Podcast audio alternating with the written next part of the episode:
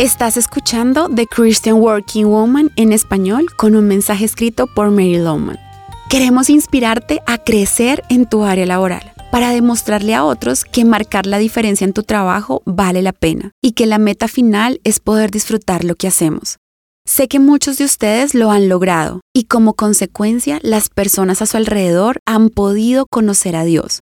Con el tiempo, hacer la diferencia en tu trabajo se convertirá en un estilo de vida y en vez de tener una actitud negativa, podrás ver cada situación con una perspectiva positiva. Pero esto no va a ocurrir de la noche a la mañana. A diario tenemos que ser intencionales en nuestro empleo. Nuestra motivación debe ser lo que nos enseñó Jesús. Ama a Dios y ama a las personas. Esta es la clase de actitud que viene a través de la oración y el poder del Espíritu Santo.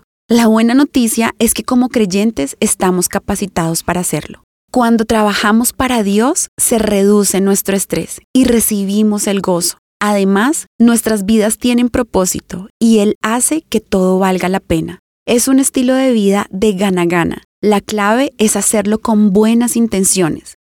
Recuerda lo que dice la Biblia en Colosenses 3, 23 al 24. Hagan lo que hagan, trabajen de buena gana, como para el Señor y no como para nadie en este mundo, conscientes de que el Señor los recompensará con la herencia. Ustedes sirven a Cristo el Señor. Te animo a que marcar la diferencia en tu trabajo sea un estilo de vida. Encontrarás copias de este devocional en la página web de christianworkingwoman.org y en español por su presencia radio.com. Búscanos también en tu plataforma digital favorita. Estamos como The Christian Working Woman en español. Gracias por escucharnos. Les habló Giselle Quiseno con la producción de María Alejandra Fajardo.